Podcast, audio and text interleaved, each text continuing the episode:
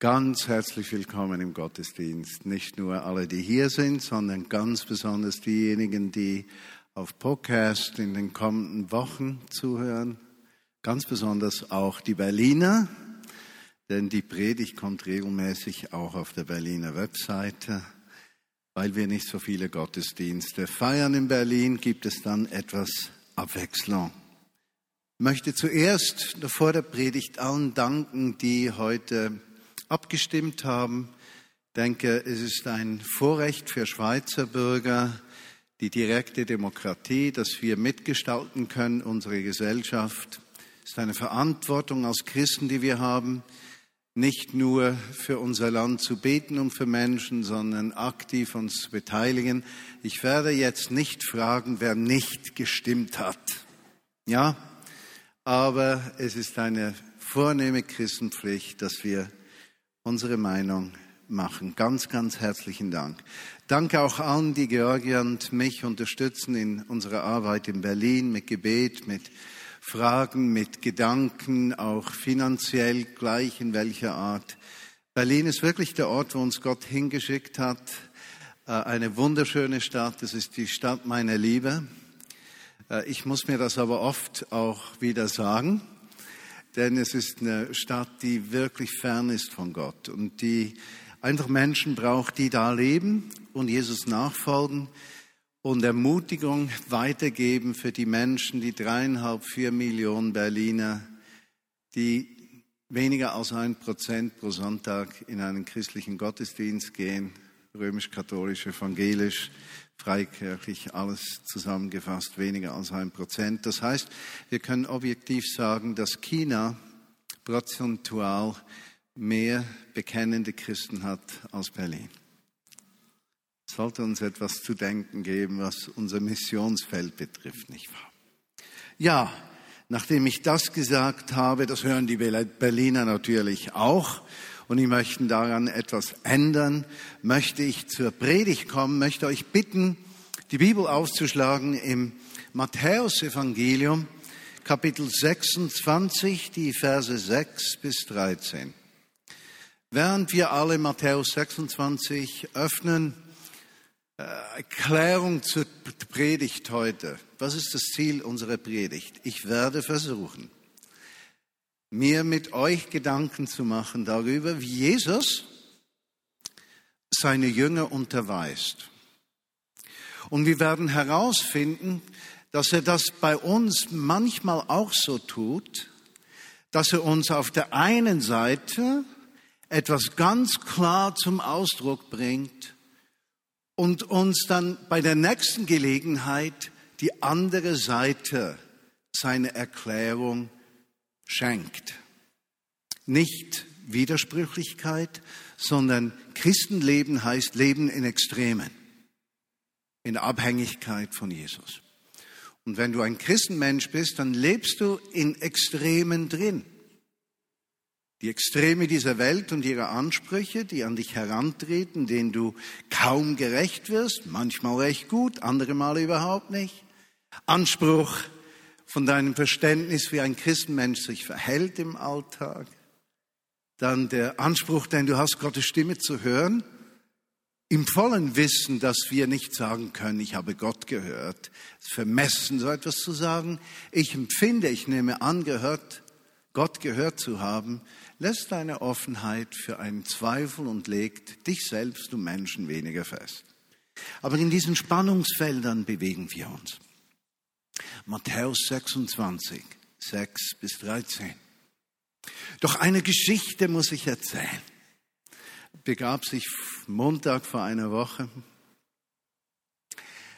hatte einen Telefonanruf gekriegt, eine ehemalige Nachbarin von uns, haben vor 20 Jahren in der Region Bern eine Nachbarin gehabt, die haben ein Kind gehabt und dieses Kind lebt jetzt in Berlin und ist natürlich kein Kind mehr, sondern eine erwachsene Frau.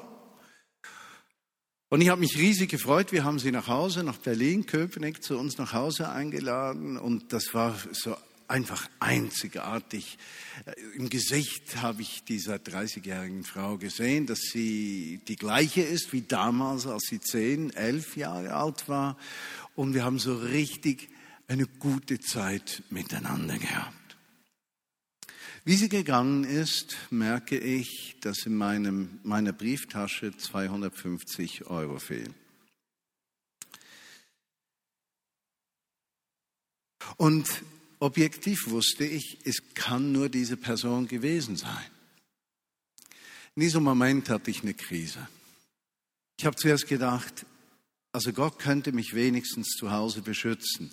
Ist so ein Einbruch in deine persönliche Intimsphäre, wenn äh, dir sogar in deiner eigenen Wohnung Dinge geklaut werden. Ich war, das ist irgendwie unterwegs auf der Straße, ist es schon schlimm genug, aber nicht so schlimm, wenn es zu Hause ist. Äh, zuerst hat sich so eine Wut breit gemacht, dann habe ich gesagt, äh, ist ja so, an einem Tag sind 250 Euro nicht viel und an anderen Tagen sind 250 Euro viel. Versteht ihr das? Kommt immer darauf an, wie viel du noch hast. Wenn es dann nicht so viel ist, dann ist es sau viel. Und ich habe gesagt, also Jesus, wir sind so großzügig, haben noch Gäste und diese 250 sind im Moment viel. Könntest doch schauen. Dann hat es mir richtig Schweizer Helvetisch, ein Helvetismus gestunken, Deutschen sagt man ja nicht unbedingt gestunken, nicht? aber schweizerisch richtig gestunken hat mir das. Da wird man noch Kohleklau, Kopfriedli. Nun, im Verlauf der Woche habe ich nach einem Tag, habe ich die größten, musste ich nicht mehr so dran denken. Ich war dann in einer wunderschönen süddeutschen Stadt, in Biberach, für alle Schweizer, ihr habt vielleicht Deutschland noch nicht als Ferienland entdeckt. Deutschland ist traumhaft schön. Und ich kriege dafür nichts bezahlt, dass ich das sage. Aber wenn ihr mal Urlaub macht, Deutschland ist zu empfehlen, hat Dutzende wunderschöne Kleinstädte von 30, 40.000. Biberach ist wunderschön, liegt in Württemberg in der Nähe von Bayern. Und ich war also da eingeladen zu einer Konferenz und spreche dann mit einem jungen Mann, also jung 40, Verzeihung, mit einem 40-jährigen Mann, äh, bitte höflich um Verzeihung, mit einem alten Sack habe ich gesprochen und habe ihm die Geschichte erzählt von diesem geklauten Geld. Dann sagt er, das erinnert mich an meinen Vater. Gleich nach dem Krieg waren meine Eltern sehr, sehr arm. Und wer Kartoffeln hatte, der hatte bereits Sicherheit, was zu essen zu haben. Und eines Tages kommt mein Vater nach Hause und sieht, wie ein Dieb seinen 50 Kilo Sack Kartoffeln klaut. Und er geht auf diesen Dieb zu und fragt ihn, darf ich ihm helfen, den Sack rauszutragen? Worauf dann dieser Mann überwältigt gewesen sei. Ich habe dann nicht weiter gefragt, ob er die Kartoffeln zurückgegeben hätte. Ich war so beeindruckt, weil ich empfand, hey, es gibt eine andere Sichtweise auf das Problem. Dieser Mann hat diesem Dieb geholfen, seine eigenen Kartoffeln zu klauen. Ich meine, so fantasievoll war ich in meinem Leben noch nie. Erinnert mich übrigens an eine chassidische Geschichte. Chassidismus, jüdische Frömmigkeit, ein Chassid, ein Frommer, Chassidim, die Mehrzahl, die Frommen, eine chassidische Geschichte, Geschichte von frommen Juden. Da war ein Rebbe, ein Rabbiner, und er betete, er war im ersten Stockwerk, so hat dir das Zeug genützt mit dem, da hast du jetzt den Dreck. Nein, ich hatte Dreck. Der betet also, schaut zum Fenster raus und sieht, das ist jetzt schöne Hose, sieht, sieht, wie zwei Diebe den ganzen Hausrat aus dem Haus tragen. Er übt nur das Predigen. Wird sicher ein Preacher. Also ich mache meinen Einfluss tätig bei ihm.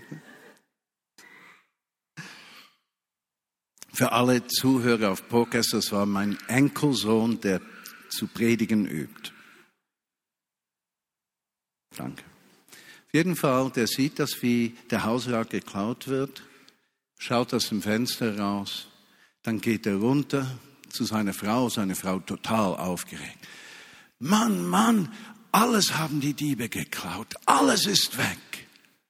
Alles ist weg und das scheint überhaupt nichts auszumachen. Ach, sagt der Rapper, ich bin so froh, dass ich das gesehen habe, wie die das mitgenommen haben.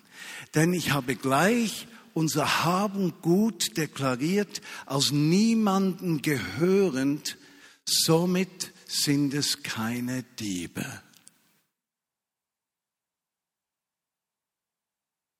Denn etwas, was niemandem gehört, kann man auch nicht klauen. Sichtweise. Wie gehen wir mit solchen Dingen um?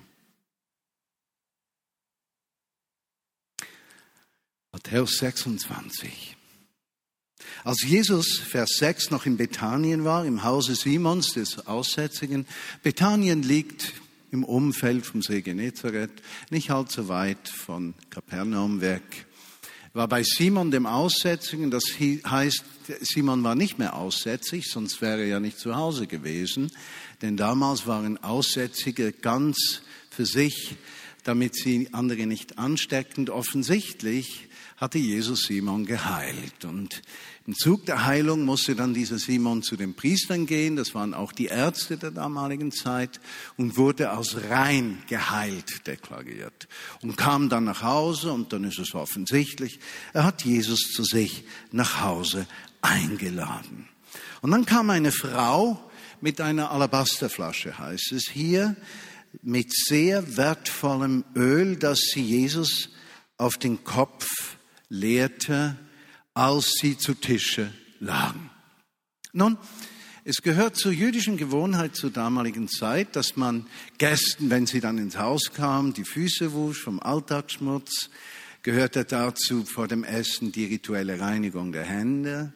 Und bei einer Einladung hatte jeder Gastgeber eine kleine Flasche mit Öl nicht unbedingt kostbares Nadenöl, aber eine Flasche mit Öl.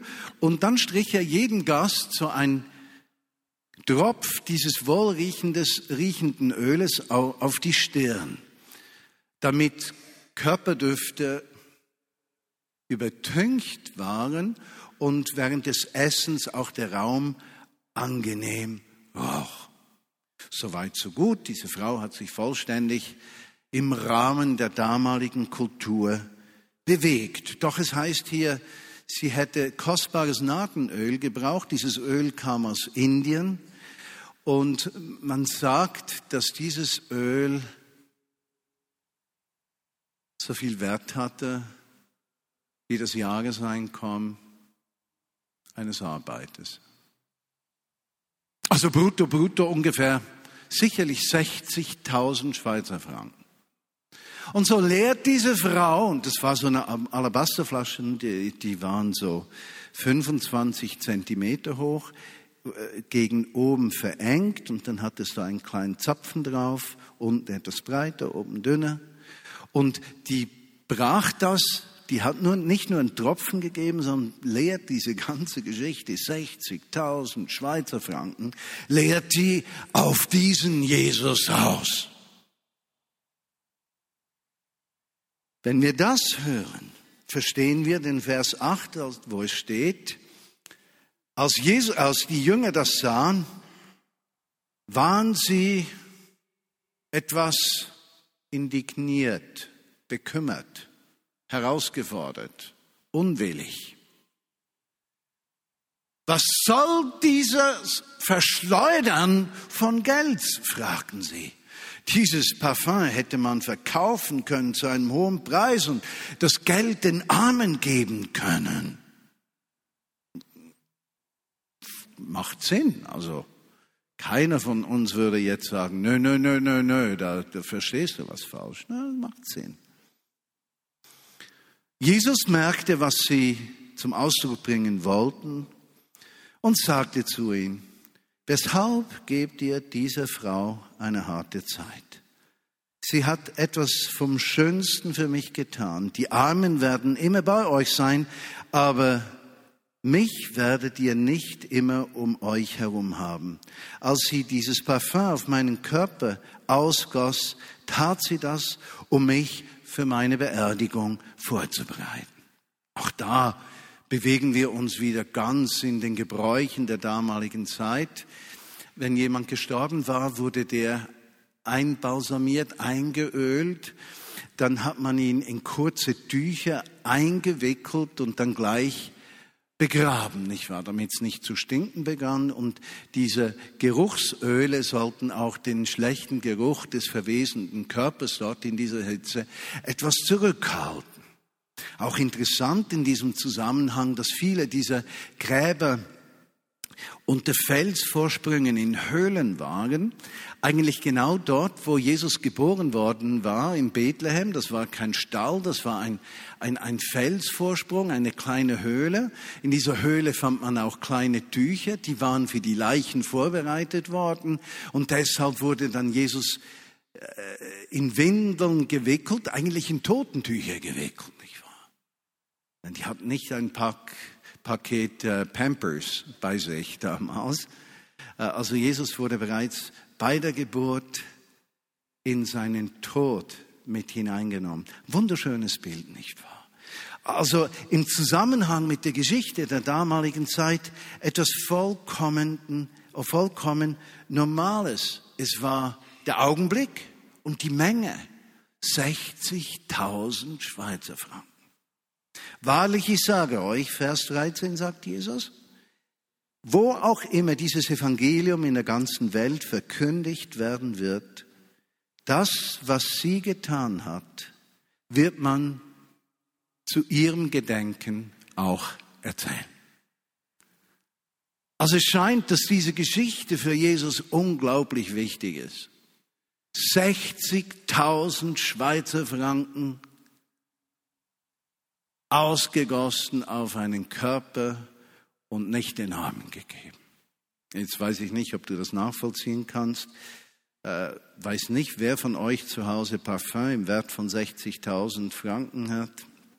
Weiß nur noch, ganz am Anfang der Vignette, die ersten drei Personen, als wir die erste Person tauften, das war im Winter in der Badewanne und ich wusste nicht, dass die keine Ahnung haben, habe sie gebeten, die Taufe vorzubereiten in der Badewanne. Als ich in den Raum kam, in die Wohnung, merkte ich, da war also das Badewasser heiß, das war schon etwas fremd, aber die hat dann sämtliche Parfums, die sie gehabt hat, hat sie in dieses Wasser reingeschmissen und das hat geduftet in dieser Wohnung. Es war unglaublich. Und der Schaum, sie hatte sämtliches Schaumbad auch noch reingemacht und der Schaum war unter der Decke. Und als ich ganz verblüfft dann fragte, wie kommst du auf so eine Idee? Sagt sie, ja, aber wenn ich mit Jesus sterbe und da verstehe, dann ist doch das Wichtigste, was in meinem Leben passiert. Und da reut mich kein Franken meiner vielen Parfums, die ich gehabt habe. Und ich habe dann gedacht, ja, man kann das so sehen, macht noch Sinn irgendwo. Genau so eine Sache war das. Aber jetzt wollen wir diesen Text etwas besser verstehen, denn irgendwie macht dieser Text noch keinen Sinn. Aber diese Geschichte kann man nur auflösen, wenn wir miteinander Matthäus 25 anschauen. Weil in Matthäus 25 sehen wir den Vorspann dieser Geschichte. Und der Vorspann dieser Geschichte ist, dass Jesus zu seinen Jüngern spricht. In meiner Bibel ist alles, was Jesus sagt, rot gedruckt und alles, was erzählt ist, schwarz gedruckt. Und im Kapitel 25, meine Lieben, ist alles rot. Knallrot. Jesus spricht also in Kapitel 25 zu seinen Jüngern. Und da lesen wir eine einzigartige Geschichte von den Versen 31 bis 46. Ich fasse diese Geschichte zusammen. Jesus spricht zu seinen Jüngern und sagt, dass am letzten Tag, am Tag des Gerichts, alle Nationen vor Gott erscheinen würden. Und Gott würde die einteilen in zwei Gruppen. Die eine Gruppe, die Schafe, die andere Gruppe, die Böcke.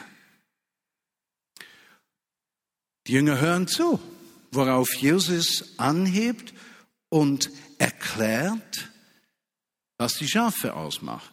Die Gruppe, die dort war. Und er erklärte ihnen, ich war hungrig und ihr gab mir zu speisen. Ich war durstig, ihr habt mir zu trinken gegeben.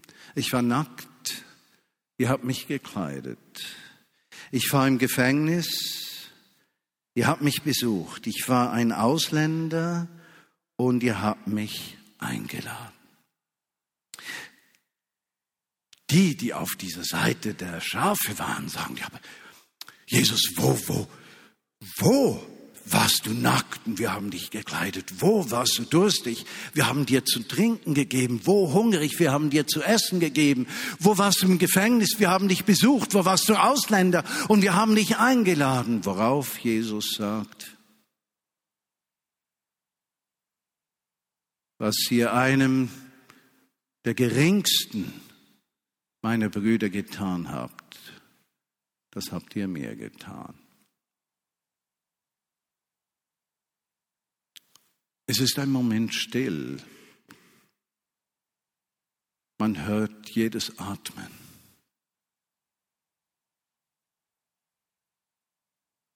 Und man nimmt wahr, dass sich die, die sich auf die Böcke beziehen, fragen, was sind denn die Böcke? Worauf Jesus anhebt und spricht, ich war hungrig und ihr habt mir nichts zu essen gegeben. Mich dürstete ihr habt mir nicht zu trinken gegeben. Ich war nackt, ihr habt mich nicht gekleidet. Ich war im Gefängnis, ihr habt mich nicht besucht.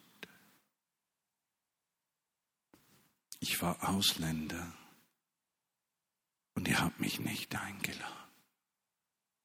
Wo, sagen die, haben wir dich nicht eingeladen, nicht gespeist, nichts zu trinken gegeben, keine Kleider gegeben, nicht besucht und nicht eingeladen, worauf Jesus sagt, was ihr einem der geringsten, meine Brüder, nicht getan habt, das habt ihr mir nicht getan. Eine beeindruckende Geschichte. Ich erinnere mich, dass ich das Privileg hatte, Heute darf ich darüber sprechen, vor einigen Jahren zum Präsidenten von Nicaragua zu gehen, Daniel Ortega, und eineinhalb Stunden ganz alleine mit ihm zusammen hatte. Innerlich hatte ich empfunden, dass Jesus zu mir gesagt hat, ich würde ihn treffen und ich solle zu ihm sprechen über Matthäus 25. Aus diesem Grund habe ich Spanisch gelernt, damit ich nicht Englisch sprechen musste mit ihm. Ich habe den Eindruck gehabt, das passt irgendwie nicht, mit einem südamerikanischen Revolutionär Englisch zu sprechen. Das kommt nicht gut. Ich muss am Anfang wenigstens etwas Spanisch können. Deshalb habe ich Spanisch gelernt, um mit ihm zu sprechen. Und ich habe über diesen Text gesprochen und ich habe wörtlich in diesen eineinhalb Stunden, Mitternacht bis halb zwei morgens, habe ich ihm gesagt, Kommandante. So will er genannt werden, El Comandante. Sind Sie ein Schaf oder sind Sie ein Bock? Meinen Sie es ehrlich mit Ihrem Volk oder nicht?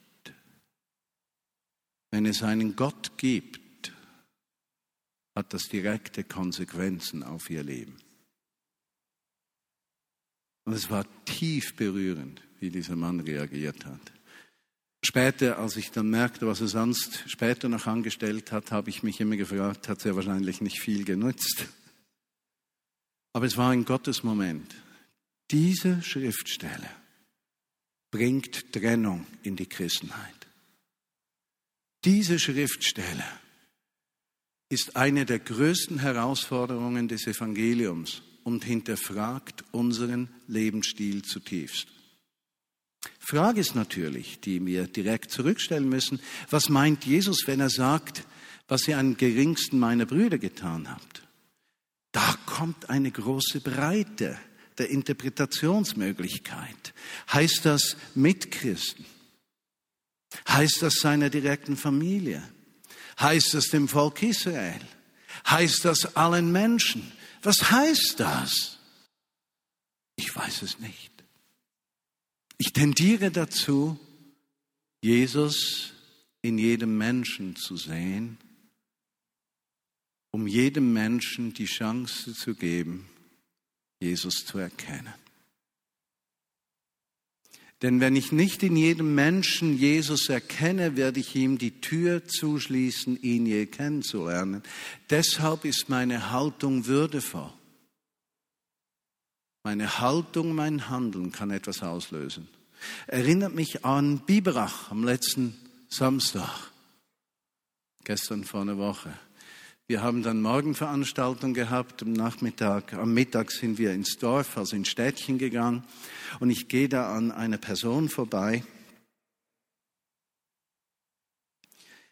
Da stand, ich bin Ungarin und da bin ich zu essen und so. Und ich gehe an ihr vorbei und ich denke, es ist schon diese Mafia, diese Bettlermafia, ist schon schlimm. Also der würde ich nie was geben. Das ist ja scheußlich sowas. Dieses Theater überall siehst du das. Gehe 30 Meter weiter und sehe, da war der Markt und da sehe ich Früchte auf einem Tisch und auf dem Tisch hat es riesige Trauben. Also ich meine, die waren, die waren so riesig, für die Podcast-Hörer einfach riesig. Riesig. Und es waren so eine richtig schöne Trauben. Und ich habe so den inneren Eindruck, Ungarn, Land des Weines, kaufe diese Trauben dunkel, richtig dunkelblau, richtig satt. Kauf diese Trauben, geh zu dieser Frau und schenk ihr Trauben. Ich gehe zu diesem Stand, kaufe die Trauben. In der Zwischenzeit habe ich meine Begleiter verloren, die sind weitergegangen. Ich gehe da zurück, knie mich zu dieser Frau nieder und beginne Ungarisch mit ihr zu sprechen. Und ich spreche kein Ungarisch. Ich kann einige Brocken, aber genug, um Ungarn zu beeindrucken. Denn ich war vor der Revolution über 30 Mal in Ungarn, habe Dinge nach Ungarn geschmuggelt und so. Ich tat in meiner Jugend gerne Dinge, die am Rand der Ordnungen waren. Wie geht es dir? Geht es dir gut? Leg meine Hand auf ihre Schulter, gib ihr die Trauben, verweile einfach da. Ich habe den Impuls gehabt, gar nicht zu beten für sie oder etwas von Jesus zu erzählen, einfach diesem Menschen Würde zu geben. Sie lacht mich an, strahlt, ich stehe auf, gehe weiter. Und in diesem Moment fällt mir Matthäus 25 ein. Und intuitiv wusste ich, ich bin Jesus begegnet. Ich weiß nicht, wie diese Frau heißt. Ich weiß nicht mehr, wie sie aussieht. Ich weiß nur, was du einem der geringsten meiner Brüder getan hast, hast du mir getan. Und das füllte mich so auf. Da war die Geschichte dieser Kartoffelsäcke. Die hat mich ja dann total befreit von diesen 250 Euro. Ich muss euch sagen, häufig sehen wir, in, das ist auch ein Gast von mir, meine Gäste sind alle lebendig.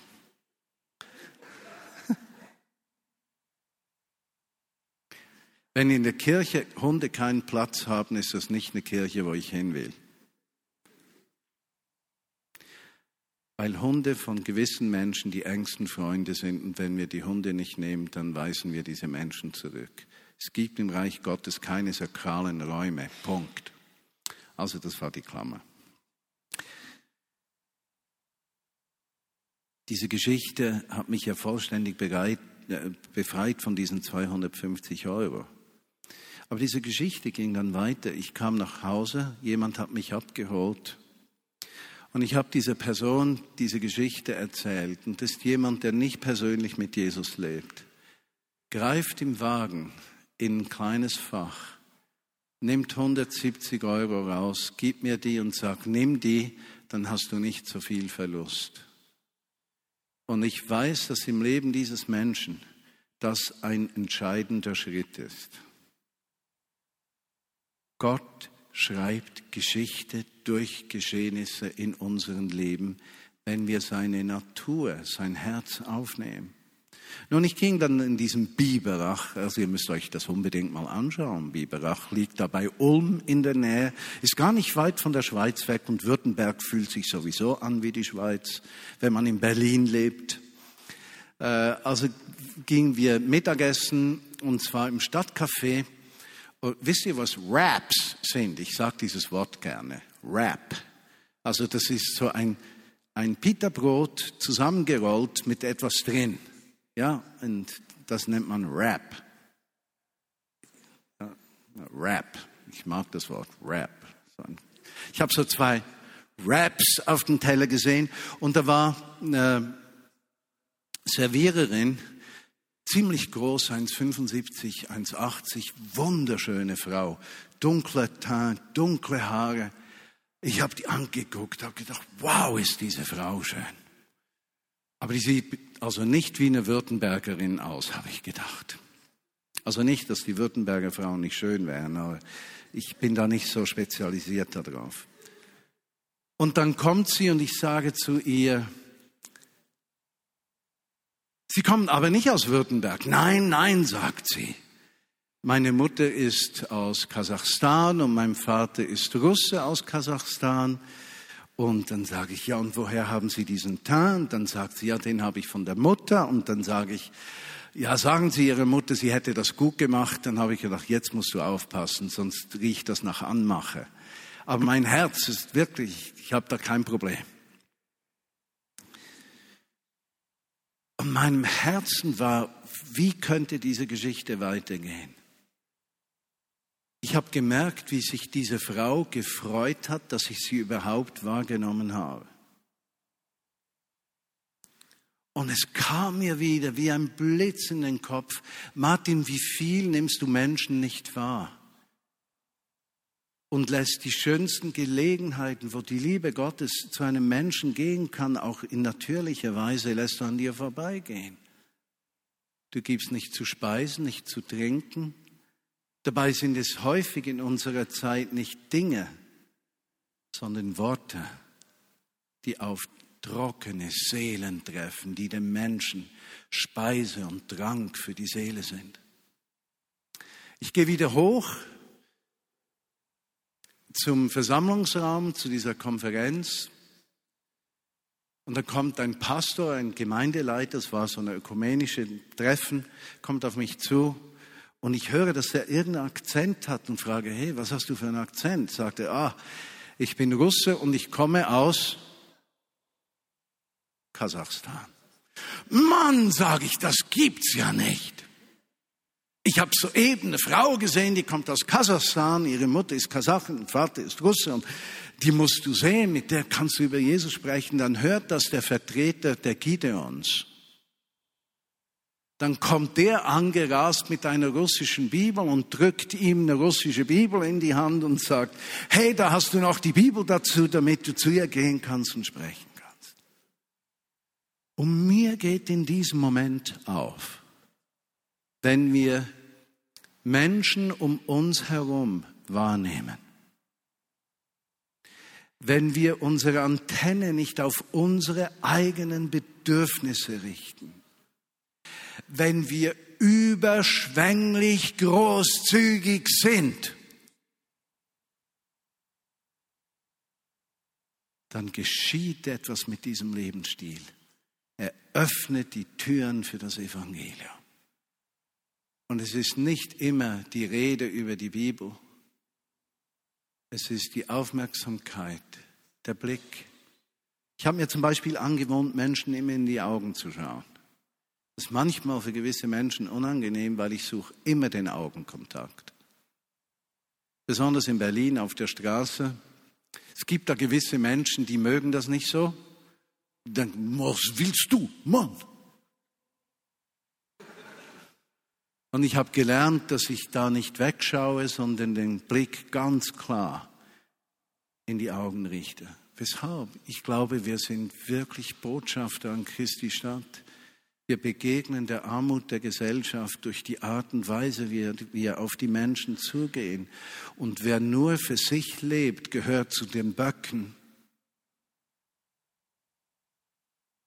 Jetzt sagt der Theologe, na, na, na, Martin, da wäre doch ein Problem drin. Und ich sage, ja, wenn wir zwei Extremströmungen der Theologie der letzten 200 Jahre betrachten, sehen wir auf der einen Seite die liberale Theologie.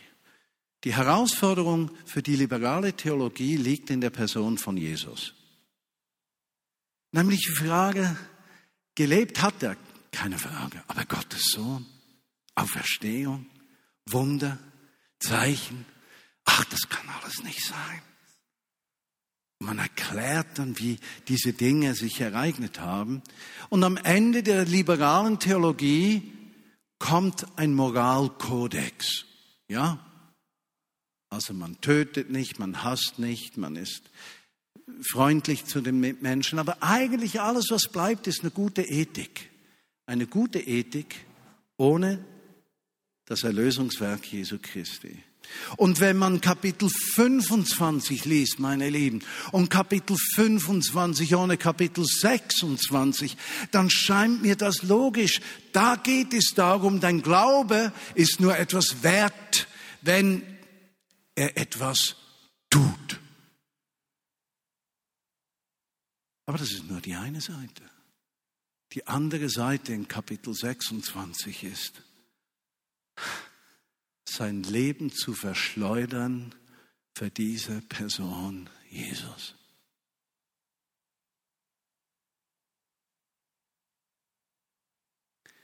In diesem Beispiel finden sich viele Menschen aus der Vineyard oder viele evangelikale Christen, die an Bekehrung, Wiedergeburt glauben, Neuwerdung, Heiligung, Veränderung, persönlichen Glauben. Für die ist diese Schriftstelle verständlich, auch wenn ich sage, Christsein kostet dich alles. Na klar, das andere Extrem ist diese persönliche Spiritualität, die zufrieden ist wenn Menschen für sich gläubig sind, unabhängig davon, ob ihr Leben in der Welt Trost, Hilfe, Versöhnung, Heilung, Ermutigung, Kompliment auslöst. Und Jesus spricht beides aus. Das Christsein des Tuns Du kannst nicht ein Christ der Worte sein. Deine Taten schreien Leiter aus jedes Wort. Aber wenn du nur deinen Taten vertraust und dich nicht an diesen Jesus verschwendest, dann werden deine Taten tot sein. An der anderen Schriftstelle steht über diese Frau, dass sie einen fragwürdigen Lebenswandel geführt hätte. Wunderschön. Wunderschön. Jesus wartet nicht auf die perfekten, fehlerlosen Menschen, sondern auf die, die leidenschaftlich in ihrer Zerbrochenheit ihm begegnen. Fragwürdiges Leben, in Leidenschaft Jesus gebracht, Verschwendung an ihn, ist die eine Seite. Die andere Seite, die Bereitschaft, nicht unsere Bedürfnisse zu sehen, sondern seine. Ich finde diesen Text wunderschön, einzigartig. Er fordert mich heraus. Ich will unbedingt ein Schaf sein und kein Bock. Es hat mich 250 Euro gekostet, auf die rechte Seite zu stehen. Aber 170 habe ich bereits zurückgekriegt. Zum Glück habe ich mich auf die richtige Seite begeben. Doch ich möchte diese Geschichte noch auflösen. Wir haben diese junge Frau dann eingeladen in Gottesdienst am letzten Sonntag in Berlin. Heute hatten wir in Köpenick heute Morgen Gottesdienst, letzten Sonntag. In Berlin Mitte beim Hauptbahnhof, beim Lehrterbahnhof. Es war wunderschön. Worship war wunderschön. Gottesdienst war einfach der Hammer. Alles war wow. Nun, diese Geschichte mit diesem Kartoffelsack, nicht wahr, der hat mich dann insofern verändert, dass als ich die Person, unseren Gast dann in der, im Gottesdienst sah, dass ich etwas überfordert war. Dann waren die Anbetungszeiten, habe ich gemerkt, sie ist sehr berührt. Dann bin ich zu ihr gestanden, habe sie gehalten so, zeigen, hey, bin da, äh, ist okay, Jesus ist da und überhaupt. Und ich wusste innerlich, ich wollte sie zuerst konfrontieren. Ich werde sie nicht konfrontieren. Ich muss helfen, diese 50 Kilogramm Kartoffeln mit rauszutragen. Und dann erzähle ich diese Geschichte, dass ich beklaut wurde und dass die Geschichte mich beeindruckt hätte von diesen 50 Kilo Kartoffeln. Dann war der Gottesdienst zu Ende, also es schauen schon noch andere Dinge. Und sie verschwand, und zwar nicht langsam. Sie verschwand wie eine Rakete. Und als ich nach Hause kam, hatte ich eine E-Mail von ihr. Lieber Martin, es war so schön. Besonders die Geschichte von den Kartoffeln hat mir gefallen. Und ich lese das und ich denke, was meint sie? Verkackeiert sie mich? dann habe ich in mir diesen Drang entdeckt, Gott zu kontrollieren. Sozusagen, ich habe jetzt das gemacht, was richtig war. Jetzt muss ich mal gucken, dass du auch alles recht machst. Und ich war so entwaffnet. Ich habe keine Ahnung, wie diese Frau diese Geschichte auswerten wird. Diese Geschichte hat meinem Glauben gedient. Und die Entscheidung zu fällen für die Menschen, nicht gegen sie. Nicht hart zu werden und abgeklärt, sondern weich zu bleiben, vergebungsbereit und das Wohl des Nächsten zu suchen, auch wenn es mich etwas kostet. Ihm zu vertrauen, um mich an Jesus zu verschwenden. Was sind diese 250 Euro im Vergleich zu den 60.000? diese Frau in dieser Geschichte. Amen. Jesus, ich danke dir, dass du uns den Spiegel vorhältst, deine Liebe zu uns, dass wir erkennen können, wie sehr geliebt wir sind und dass auch unangenehme Dinge unseres Lebens, schmerzhafte, herausfordernde, Dinge, die wir nicht verstehen, in den Gesamtplan deiner Liebe mit den Menschen Sinn macht. Danke, Jesus, dass wir Friedenstifter sind. Gemäß dem ersten Korintherbrief, dass wir Botschafter an deiner Stadt sind, um Menschen zu helfen, mit dir versöhnt zu werden und damit auch mit sich Versöhnung zu finden. Danke, Jesus, dass der Glaube an dich nicht ein Kopfglaube ist, sondern eine Herzenserfahrung im Alltag, herausgefordert von unseren Ehegatten, von unseren Kindern, von unseren Eltern, Mitarbeitern, Nachbarn, Glaubensgefährten. Aber deine Gedanken sind immer gut. Und du nimmst, unternimmst alles, damit wir an diesem Tag des Gerichts auf der Seite der Schafe sind und nicht auf der Seite der Böcke. Und du hilfst uns dabei, Menschen Würde und Wert zu geben. Nicht in einer von dir unabhängigen Art, sondern abhängig von dir. Und ich möchte dich fragen, wenn du vielleicht keine 250 Euro Geschichte hast, aber Ehepartner, Großmutter, Schwiegervater, Arbeitskollege, da siehst du so eine Person,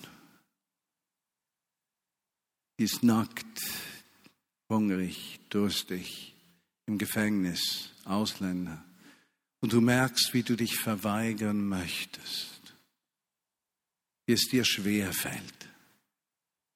Und du möchtest heute wie einen Durchbruch schaffen und ausbrechen zu, zu dieser Herde der Schafe zu gehören und gleichzeitig um dich an Jesus zu verschwenden. Wenn das auf dich zutrifft, dann steh doch auf, damit wir dich segnen können.